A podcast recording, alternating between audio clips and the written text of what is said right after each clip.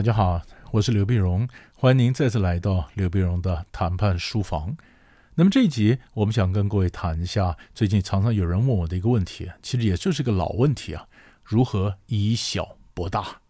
啊，以小博大。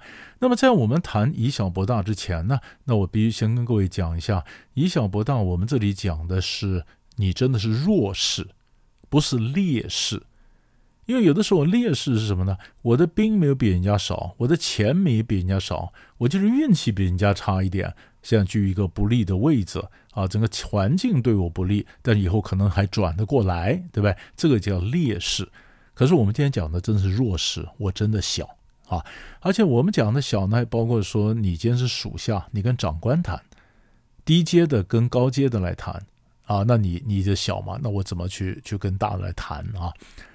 所以，当定义完以后，我们就介绍各位几个思考方向，帮助你整理一下哈。如果你今天是弱势的这个谈判者，或者你是低阶的，你是属下，怎么跟长官去谈？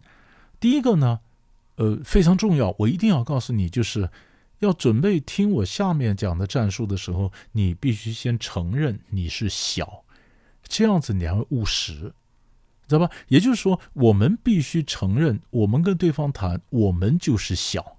是不是有些东西我就是要不到，我就是弱，我就是小，这是一个非常残酷的现实。你喜欢也好，不喜欢也好，那都是必须面对的现实。你能接受这个现实，你后面设计的战术才会务实。不然你所有想的东西都天马行空，那是没有用的，是不是？好，我们非常非常的务实啊，这是第一个，我必须知道我是小。然后第二个呢，你也要非常清楚。知道我要什么？我我们中国人常讲个成语“委曲求全”，委曲求全，对不对？你是弱者，你是小，你准备要委屈了。可是你知道你要求什么全吗？如果你不晓得你要求什么全，你认为你的委屈有意义吗？啊，我今天要什么？比如说吧，我今天是个供应商，我跟买方谈判，我没办法谈到很好的价格，那我就问了。你没谈到很好的价格，你为什么还留在桌上谈判呢？哎，有人讲说，我虽然这个这一单没很好价格，可是我要取得这个大客户供应商的身份，这个大客户供应商的身份对我来讲，以后跟别人谈判这是有加分的啊。你说你要身份嘛？那有人说，我现在虽然没有当什么钱，但是我要卡位啊。我要是走的话，竞争对手进来两三下抢到我的位置，以后市场反转了，我翻身的机会都没有。哦，你要卡位嘛？所以你总要告诉我你要什么嘛，对不对？你要什么嘛？所以这是第二个，你很清楚知道小，你很清楚知道你要什么。然后第三个呢？那因为我们是弱者，我们是小的，我没有筹码，对不对？我们讲的筹码是什么呢？我能赏他吗？对方不跟我谈，我能赏他吗？我能罚得了他吗？我没有能力啊，那我怎么赏？我怎么罚呢？所以不是看我口袋里有什么东西可以赏可以罚，我是看这个局里面有没有人可以借力，你知道吧？越是越是小的，你越是要看局。什么要看局呢？嗯，以前我一个学生，他是个电子公司，他谈判的对象是 Nokia USA。Nokia USA 当然比我学生他们这个本地的电子公司要强悍嘛，可是 Nokia 没有宰他，哎呦，他很高兴啊，他就跑来问我说：“老师，他说没宰我呢。”我说：“没宰你，你长得漂亮嘛，没宰你，是不是？”那其实很重要的一个原因，可能是对电子公司来讲，Nokia 是他的唯一，可是对 Nokia 来讲，电子公司不是他的唯一。是不是对 Nokia 来讲，除了电子公司以外，它可能还有供应商二，它可能还有供应商三。所以呢，没有任何一个买方会让自己沦落到只剩一个供应商的嘛。所以他可能因为这样子，他要保住我学生这个电子公司，让我学生这个电子公司呢去牵制供应商二，牵制供应商三。也就是说，Nokia 看的这个局里面有多少 players？跟我学生电子公司他看的局的图像是不一样的，所以我常讲，有的时候我们自己审视了半天，我说我没有筹码，你不要妄自菲薄，因为在这个场合里面，在这个局里面，说不定你有筹码，你还没找到，有没有可以借力的？啊，这是第三个。然后第四个呢？当我晓得这个跟长官或强势者谈判的时候呢，那我要知道，很多时候我的这个，尤其争取支援什么的，我必须循序渐进。循序渐进就是你是一个弱者，你跟长官谈，你当然是开高走低嘛。你怎么可能开高得高呢？开高得高你就强者了，所以我一定会让步嘛。所以我要什么东西，我可以分好几步来要嘛。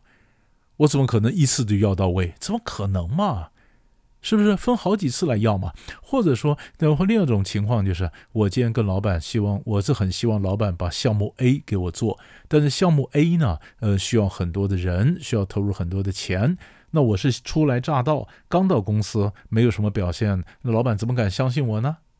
所以我心里想要 A，我可能跟老板说，能不能争取项目 B 给我做？那项目 B 呢？他要花比较少的人，比较少的钱，老板比较敢放给我做，但是我一定要成功。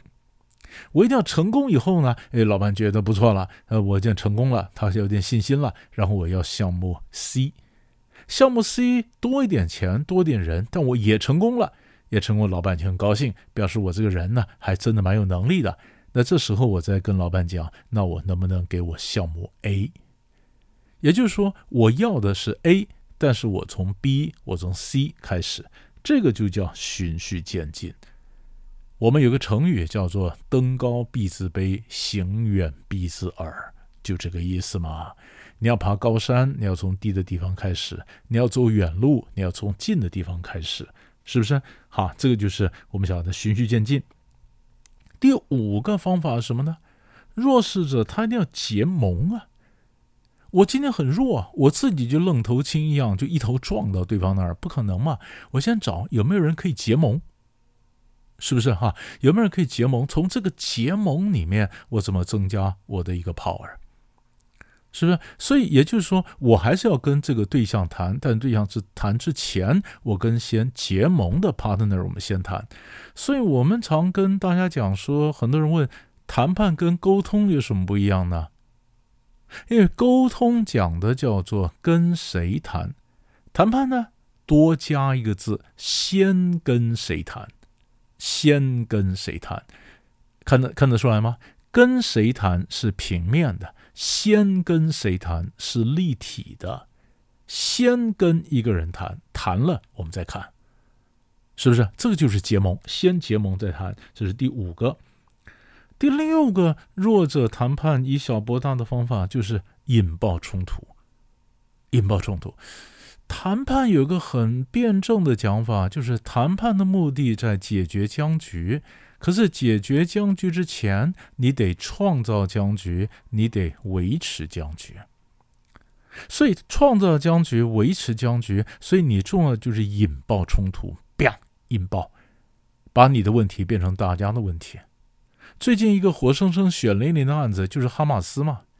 哈马斯他觉得他今天，嗯，这个阿拉伯世界就不太关心巴勒斯坦人的遭遇了，那怎么办呢？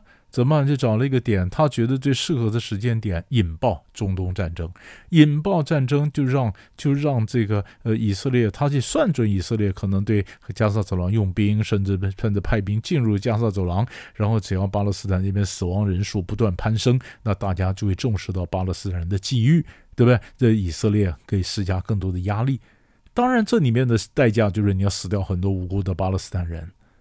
是不是？那这个政策不见得是呃聪明的一个政策啊，但是呢，从理解一下他这个政策的战术意涵，就是引爆嘛，把我的问题变成大家的问题，这是第六点。第七个弱者谈判的战术呢，就是化反对为条件啊，我我我没办法反对他，但你非逼着我答应不可吗？那那我就我就很爽快了，好答应你，但是某些情情况可能不在此限，可不可以？有一些情况可能保留有一颗有一些不在规范之内，这算是例外，是不是？就是我非常的爽快的答应他，然后我争取一些例外。比如说，呃，外国人曾经给过例子，我是一个卖方，那一个买方呢，他买我很多的货，但个条件就是要我给他独家啊，他必须是独家。那我很舍不得这客户，他的单很大，可是之前我答应过我表哥，呃，他买了附近一些产品，我表哥的公司很小，跟这个大的客户完全不构成威胁。可是我卖一点货给表哥，那就等于那个客户不是独家了。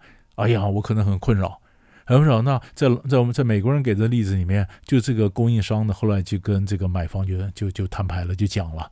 我可以答应独家，但是我卖给我表哥，先前就已经答应他了。这几个小的东西可不可以例外？啊，那对方说好，啊，这就解决了。这个就是非常典型的化反对为条件。那最后一点你要抓到说，如果我今天是下位者，是属下，我跟长官谈判，千万千万记得一个原则：护着长官的面子，跟他换里子。